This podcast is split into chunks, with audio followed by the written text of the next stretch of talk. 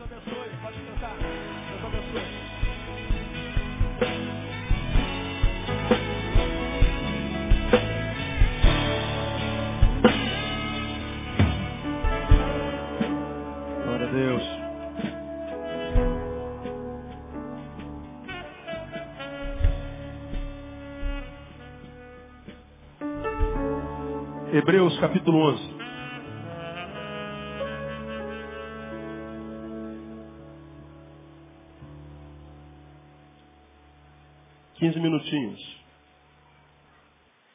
Hebreus 11, uma reflexão rápida aqui com os irmãos. Eu sei que os irmãos gostam da palavra, meu não? Eu poderia pular, mas eu sei que tem gente que vem aqui só por causa da palavra. Então, uma, uma reflexão de 15 minutos, só para a gente ir. Quando eu falo assim, uma reflexão de 15 minutos, 95 de vocês falam assim, duvida. Duvida que o senhor consegue. É, eu não, a bênção, da, o, o dom da suscitibilidade Deus não me deu. Mas vou calar sua boca, vou falar 15 minutos, só para você deixar de ser fofoqueiro. Hebreus 11, 34. Hebreus 11, você sabe, é a galeria da fé. E esse texto nós já estudamos aqui, irmãos, é, durante seis meses, é, falando sobre ele. É um, é um dos textos mais ricos da Bíblia Sagrada. Mas de todos os versículos desse capítulo, há uma frase no versículo é, 34 que me fascina demais. E toda vez que eu estou passando por isso, sentindo isso, eu vou a ele. Porque ele é totalmente lógico, totalmente antinatural, portanto, totalmente sobrenatural. De que frase o senhor está falando, pastor? No versículo 34, entre outras coisas, está dito assim: apagaram a força do fogo. Bom, apagar a força do fogo é fácil. Como é que eu apago a força do fogo? Me digam. Jogando água. Tem alguma coisa de anormal nisso? Não. Ah, que mais? Escaparam ao fio da espada. Bom, alguém veio lhe dar uma espadada, ele podia estar com outra espada, se defendeu, estava com escudo, escapou. Alguma coisa anormal nisso? Não. Da fraqueza tiraram forças. Normal isso? Fraqueza só poderia gerar mais o quê? Fraqueza. Mas esse texto está dizendo que algumas pessoas, pela fé, da fraqueza tiraram o quê? Força. Isso é anormal. Aí voltamos para a normalidade. Da fraqueza da força. Tornaram-se poderosos na guerra, é só treinar. Puseram em fuga os exércitos estrangeiros, é só encarar. Tudo normal. Mas, quando o autor de Hebreus diz assim, da fraqueza tiraram força, não, isso não é normal. Porque força, quando acabada, gera fraqueza. O fraco é alguém que perdeu as forças. E a gente não tira a força da fraqueza. Geralmente a força retorna pós-descanso. Do descanso tiraram força. Bom, aí tá legal, aí é normal. Agora, da fraqueza, eles arrancaram uma coisa necessária para qualquer ser humano que queira viver uma vida que vale a pena ser vivida. Arrancaram uma coisa de onde, pela lógica, jamais tirariam.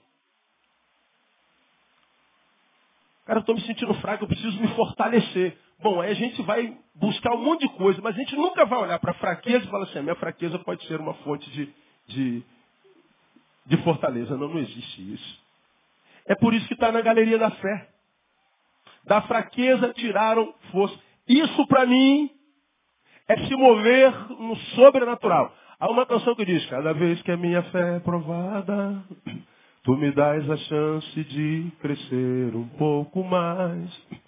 As montanhas e vales, desertos e mares que atravesso me levam para perto de ti. Minhas provações não são maiores que o meu Deus e não vão me impedir de caminhar. Declare.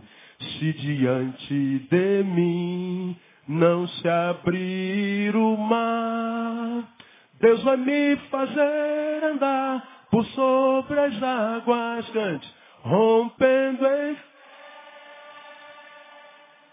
minha vida se revestirá do seu poder, rompendo em fé,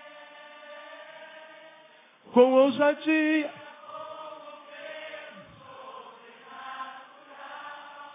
Vou lutar e vencer, vou plantar e colher, a cada dia vou viver, rompendo em fé. Uma frase dessa canção que é linda, diz, vou me mover no sobrenatural. A gente ouve falar na igreja evangélica sobre o sobrenatural o tempo inteiro. Vamos buscar o sobrenatural de Deus. E vamos buscar o sobrenatural do Espírito Santo de Deus. Vai ter um evento onde a gente vai ver o sobrenatural de Deus acontecer. Sobrenatural, sobrenatural. E toda vez que eu e você, o inconsciente coletivo, pensa sobrenatural, a gente pensa numa coisa que é não natural. Toda vez que a gente fala sobrenatural de Deus, quase sempre, esse sobrenatural tem a ver com sensações, com sentir algo e não com produzir. Irmãos, nós vamos buscar o sobrenatural de Deus nessa reunião, o Espírito Santo vai acontecer e a gente vê tudo acontecendo no templo e a gente imagina que tudo que a gente está sentindo é o sobrenatural de Deus. A gente quer sentir o sobrenatural de Deus, a gente quer sentir o poder de Deus, a gente quer sentir o sobrenatural. Pois é, o sobrenatural no contexto cristão, é quase sempre voltado para sensações. Estou sentindo o poder de Deus, estou sentindo o sobrenatural de Deus. Sentindo. Sem que nós nos apercebamos, o sobrenatural virou uma sensação gostosa. Não podemos deixar de crer nisso, é verdade. E as sensações são maravilhosas. Mas, quando a gente fala sobre sobrenatural, nós estamos dizendo de uma coisa que vai além da naturalidade. Mas quando a gente diz de sobrenatural de Deus, porque é de Deus, esse sobrenatural não pode ficar vinculado ou preso a sensações. Que é o que acontece em grande escala. Esse versículo, para mim, revela o que é sobrenatural. E esse sobrenatural, revelado entre da fraqueza tiraram força, não é um sobrenatural de sensações sensitivo. É um sobrenatural que produziu um fruto e um fruto de onde jamais poderia vir. É como tirar uma jaca de uma macieira. A gente olha para uma jaqueira, não imagina jamais tirar uma maçã de lá ou vice-versa. Quando a gente olha para uma, para uma árvore, um pé de fraqueza, a gente não espera chegar lá e encontrar fortaleza.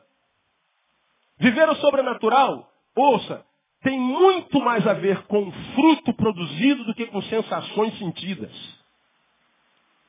Então, toda vez que você for buscar o sobrenatural de Deus, busque o sobrenatural de Deus, entenda que o sobrenatural de Deus não tem a ver só com, com, com sensações. Tem a ver com frutos, porque é Jesus quem diz que é pelos frutos que os conhecereis. A gente conhece pelo fruto. Não é pela sensação.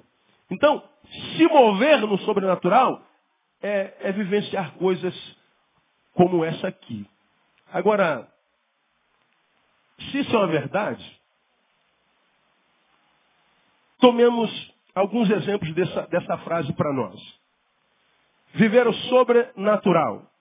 Viver o sobrenatural, vamos supor que isso aqui seja natural. Estamos aqui, quem está ouvindo na net, eu estou estabelecendo uma linha aqui com as minhas mãos, uma, uma, uma horizontalidade, e aqui seja o natural. Viver o sobrenatural, a gente imagina que é sair do natural e vir para cá para cima. Bom, esse texto não nos ensina assim. Porque o que produziu o sobrenatural foi uma coisa natural. O que, que é natural em da fraqueza tiraram força? O que, que é comum nessa, nessa frase para todos nós? Não ouvi? Fraqueza. Já se sentiu fraco alguma vez? Quantos já se sentiram fracos aqui alguma vez? Seria mais fácil perguntar quem nunca se sentiu fraco alguma vez. Todos nós já nos sentimos fracos. Isso é natural. O que é mover sobre natural, sobre o sobrenatural. O que é se mover sobrenatural? Bom, se o natural é fraqueza, a gente imagina que o sobrenatural é o quê? Não sentir mais fraqueza. Me mover no sobrenatural é me sentir forte o tempo inteiro. Não, não é o que o texto está dizendo, não. Sobrenatural é, a despeito da fraqueza, entender que ainda não é ponto final. Entender que ainda não é o fim, por uma simples razão. Deus não disse que era o fim. Muitas vezes nós, fracos, enfraquecidos, dizemos, pô, já era, perdi, é o fim. Pô, e aqui eu vou ter que tomar um exemplo, irmão, que eu não deveria tomar. Mas vou ter que tomar. Porque os, os, nós, somos, nós, é, o pessoal que eu vou usar como exemplo agora, não é alguém que se deva seguir exemplo. Vou pegar só um, uma oportunidade. Mas nós, do, do, preto e branco, somos uma, uma, uma, uma casta superior, então a gente usa até o inimigo para tomar como exemplo positivo. Sobrenatural, vou dizer aqui, é Flamengo e Santos. 5 a 4. Vou dar um exemplo para vocês. Nós vascaínos somos uma elite maior, a gente reconhece até a, a suprema, os exemplos do inimigo. O Flamengo não é um exemplo que se use. Mas, brincadeira, meu irmão. Vamos lá. Santos 1 a 0. Santos 2 a 0. Santos 3 a 0. Todo flamenguista, quando estava 3 a 0, foi tomar banho, foi fazer um cafezinho, foi dormir, foi ele, sei lá, foi, foi ou não foi? Ah. O problema do flamenguista é que ele mente, cara, tá vendo? Eu estou aqui dando uma moral, mesmo sendo vascaíno, o cara mente. O cara está aqui dizendo, não, eu acreditava, pastor, eu estava certo de que a gente ia. Deixa de ser mentiroso, rapaz. Deixa de ser mentiroso. Mentira do diabo, rapaz. Duvido que com 3 a 0 não, ainda acredito, duvido. Eu já estava pensando no Vascaíno no dia seguinte, já na zoação. 3 a 0. 3 a 0. A gente já imagina primeiro tempo, segundo vai ser 8. 3 a 0, a minha esposa tinha viajado com a minha filha.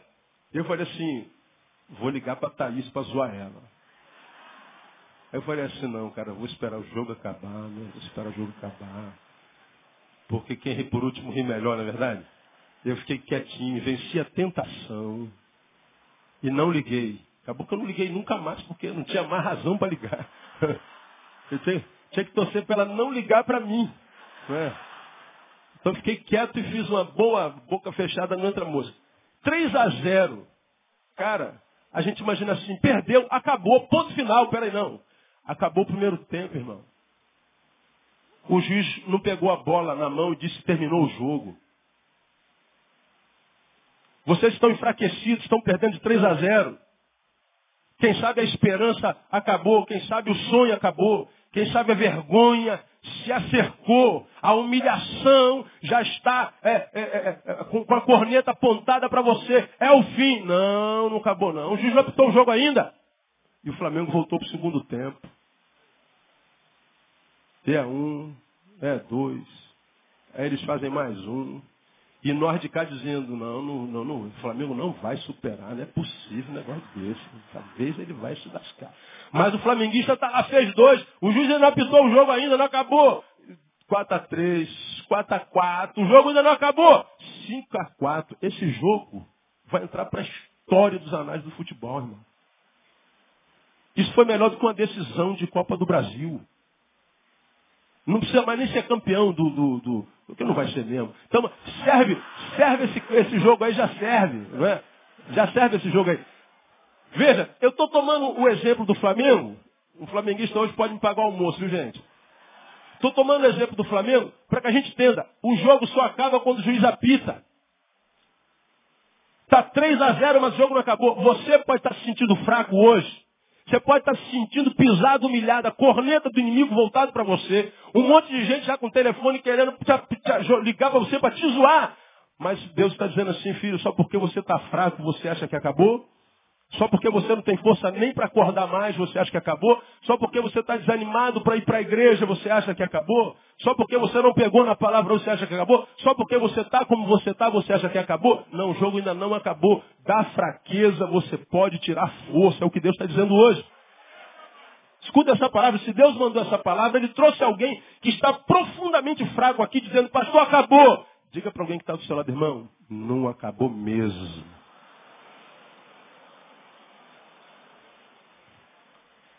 Recebe essa palavra aí, irmão? Amém ou não? Não acabou. Irmãos, a fraqueza faz parte da nossa vida. Isso acaba quando Jesus apitar, e ele não apitou. O jogo não acabou ainda.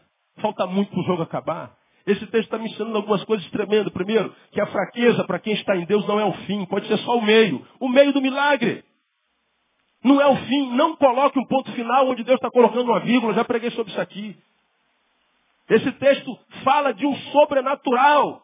A fraqueza não nos deveria levar a parar. A fraqueza nos deveria levar a produzir, gerar.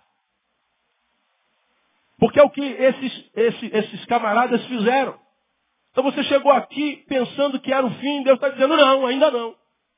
Quem te falou que é o fim? Só porque você está dizendo que é o fim, que é o fim? Não, a última palavra vem da boca de Deus. Então esse texto, ele, ele, ele, ele é maravilhoso.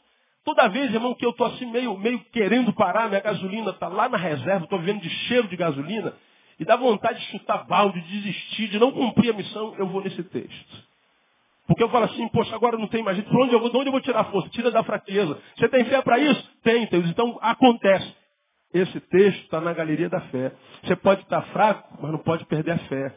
Porque a tua fé pode produzir esse sobrenatural. A tua fraqueza vira combustível para você continuar no nome de Jesus. Da fraqueza tiraram força. Então a fraqueza para quem está em Deus não é o fim, é o meio. Segundo, ela só é o meio para quem não desistiu. Porque o texto está dizendo o seguinte, da fraqueza tiraram. Tirar é uma ação. É uma produção. Está dizendo que eles usaram a fraqueza não para descansar, mas para criar estratégias. Eles estão cansados, mas não perderam a capacidade de criar estratégias, estratagemas. Eles estão tirando, eles estão cavando, estão trabalhando, estão produzindo. Agora, qual é o problema de muitos que cansados se sucumbem? Sucumbem. Eles, por causa do cansaço, pararam de produzir. Pararam de pensar, de criar estratagemas. Estou cansado, não estou conseguindo correr a 100 por hora. Então deita e pensa. Mas pensa. Lembra daquele sermão que eu preguei aqui uma vez? Você vai se lembrar dessa pergunta. O que, que você faz quando você não está fazendo nada? Parece lógica a pergunta, né? O que, que você faz quando não está fazendo nada? Não faço nada, pastor. Esse aqui é o problema. Porque quando você não está fazendo nada, você pode estar, tá, enquanto nada faz, pensando, raciocinando, ruminando como faz a vaca relendo a sua história, perguntando, meu Deus, como é que eu cheguei até aqui onde eu estou, meu Deus do céu? Como é que eu vim parar aqui nesse buraco? Onde é que eu errei? Quais foram os equívocos que eu cometi no caminho? Você não está fazendo nada. O cansaço te paralisou. Então, aproveita para remoer. Agora, quando você for fazer uma releitura, uma ruminação da sua história, pelo amor de Deus, faça uma ruminação verdadeira, é, séria. Faça sempre que você tenha pena de si mesmo.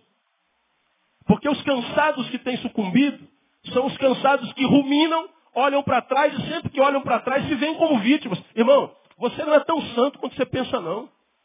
Você não é tão correto como você imagina ser não. Você também vacila. Você também se entregou muitas vezes. Você também já estendeu o dedo para alguém. Você já falou mal de alguém também, deixou de, de, de, de dar socorro a alguém. Você está aí sofrendo no buraco, cansado, desanimado, desesperançado, achando que a vida inteira está sendo injusta contigo. Você não é tão justo assim também, não. E é por causa dessa visão equivocada de si mesmo que muitos cansados estão ficando pelo caminho. Porque se o cansado que não está produzindo porque não tem força, produz só na mente, diz assim, cara, eu errei, eu vacilei. Eu poderia ter feito de outra forma. Eu poderia ter feito em outro tempo. Eu tomei algumas atitudes equivocadas, me relacionei com gente errada. trabalhei de forma errada ao mal que fizeram comigo. Você já aprendeu, não é o que fazem conosco, é o que nós fazemos com o que fazem conosco.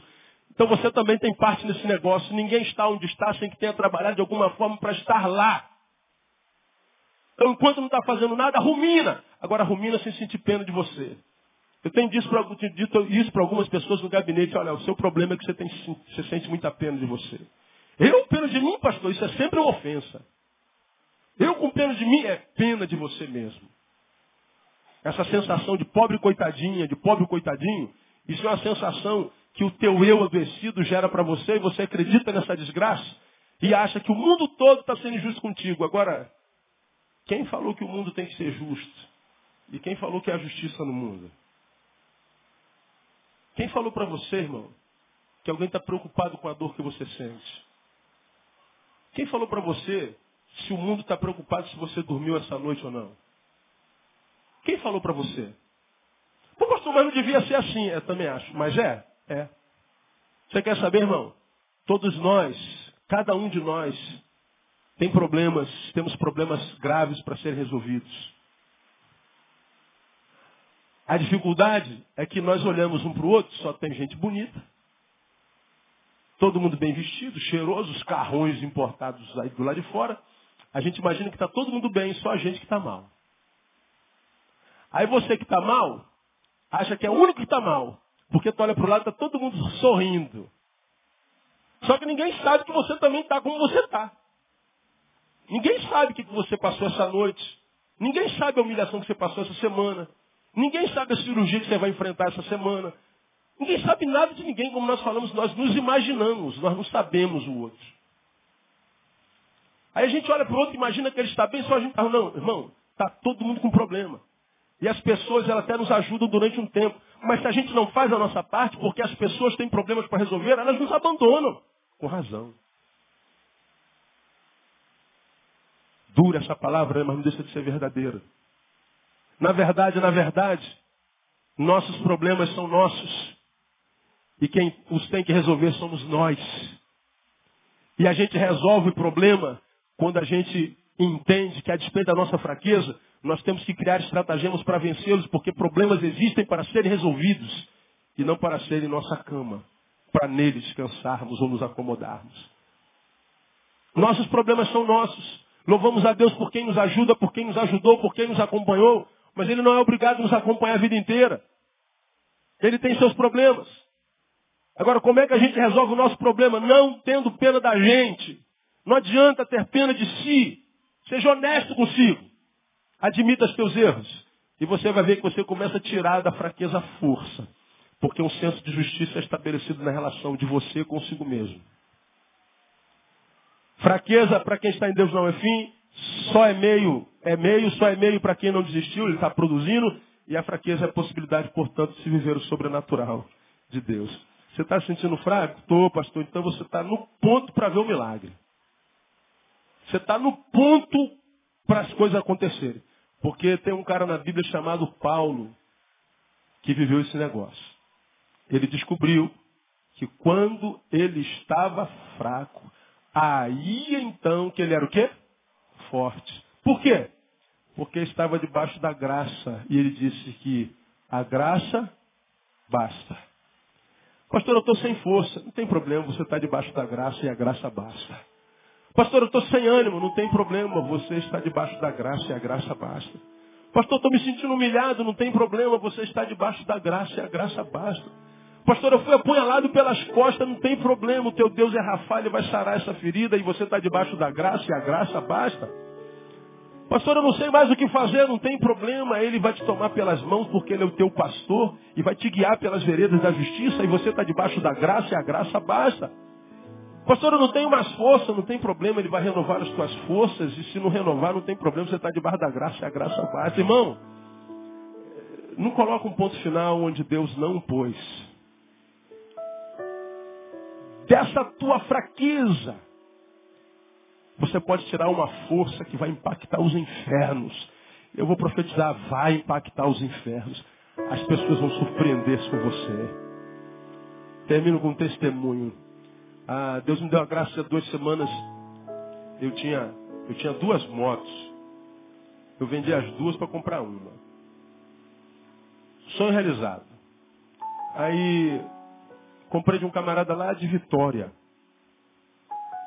Entrei em contato com ele pelo site e tal. E ele veio a Cabo Frio há duas semanas, eu fui a Cabo Frio buscar a moto.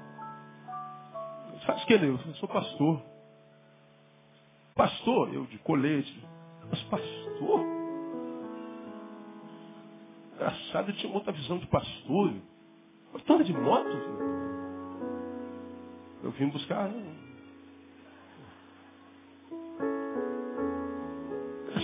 Cara. Aí conversamos, conversamos. Sabe quando a química é, cruza? O meu santo bateu com o santo dele, é como usa por aí. O cara se amarrou na minha, eu me amarrei na dele. Aí fomos para dentro do hotel. Ele falou, Neil, minha mãe está no CTI. Desenganada pelos médicos. Eu estou desesperado. Aí eu falei assim, Deus, tu és tremendo. Eu é que tinha que comprar a moto desse cara. Na mesma hora, irmãos, o Espírito Santo falou assim, Neil, a mãe dele vai ser curada. Ainda não é o tempo da mãe dele. Você sabe que eu não sou desses retetés todos, meu irmão. Mas na mesma hora o Espírito Santo falou assim, ó, a mãe dele vai ser curada. Eu falei, Mário, você acredita em Deus, brother? Pô, eu nunca entrei numa igreja evangélica, eu não sei nada disso. Pois é. Você não sabe Deus, mas Deus sabe você desde o ventre. E você acredita no poder da oração? Eu não sei, cara, eu não orei, não sei nada disso. Eu expliquei para ele que é oração, nós vamos estar orando por você e tal, e aquela coisa toda. E ele ficou muito comovido, ele, não, ele, ele, ele, achou graça, misericórdia, ele nunca viu pessoas se preocupando. Trouxe a moto, eu, era um sábado. E ele falou, no início, antes dele saber que eu sou pastor, ele falou assim, eu vou deixar a moto aqui, em Friburgo, para tu depositar o dinheiro na segunda, depois de você depositar, tu vem a Cabo Frio e leva a moto. Não está certo. Depois que ele soube que eu era pastor, disse que orar, ele falou, não, tu leva a moto, segunda-feira você deposita o dinheiro. Eu falei, rapaz, isso eu não sou pastor, rapaz. Pô, mas tu é, né, cara? Falei, claro que eu sou, rapaz. Aí eu brinquei com ele, né? Eu trouxe a moto sem deixar dinheiro, sem deixar nada. Ele me deu a moto, eu trouxe a moto. Claro que na segunda-feira eu depositei o dinheiro direitinho. E oramos, levantamos um clamor aqui no domingo retrasado sobre a mãe dele. Aí na segunda-feira eu liguei. Mário, como é que tá tua mãe? Neil, rapaz, tu não vai acreditar. Você foi, eu não vou acreditar. O que, que houve? Rapaz, minha mãe, na segunda-feira, sentou, saiu dos aparelhos. Falei, que bom, tem uma melhora tremenda. Aí eu falei, oh Deus, tu és tremendo. Aí na terça-feira eu liguei para ele, irmão, a mulher estava de pé, quarta-feira passada ela recebeu alta, está em casa, está bem. Ele está assim, ele está nas nuvens. Está nas nuvens. Aí pedi para ele visitar a igreja de um amigo meu lá, a igreja do pastor Hernandes Dias Lopes, presbiteriano de Vitória. Ele mora em Vitória. E já teve lá, o Hernandes é um cara nota 10, uma palavra tremenda. E eu li esse versículo para ele, mandei esse versículo para ele, da fraqueza tiraram forças. E eu disse para ele, Mário, só é o fim quando Deus disser que é o fim. A última palavra sobre a vida de um ser humano não vem da boca do médico. Não vem da boca do patrão, não vem da boca do marido, do pai ou da mãe. Você está acabado, mulher. Você vai ser um, vai dar em nada, menino. Você é um fracassado. Você é um imbecil, derrotado. Não, não, não, não. Essa palavra pode ter enfraquecido você, mas a última palavra vem da boca do Todo-Poderoso. Eu falei para ele, Todo-Poderoso disse para tua mãe, vai viver mais um pouco. E a mãe dele está em casa. E a mesma coisa eu digo para você que está aqui enfraquecido, sobrecarregado, abatido. Deus está dizendo para você, vai viver mais um pouco. Da fraqueza, você pode tirar força. E que Deus te ajude para isso no nome de Jesus. Amém, amado? Recebe essa palavra? Aplauda ele bem forte. Glória a Deus.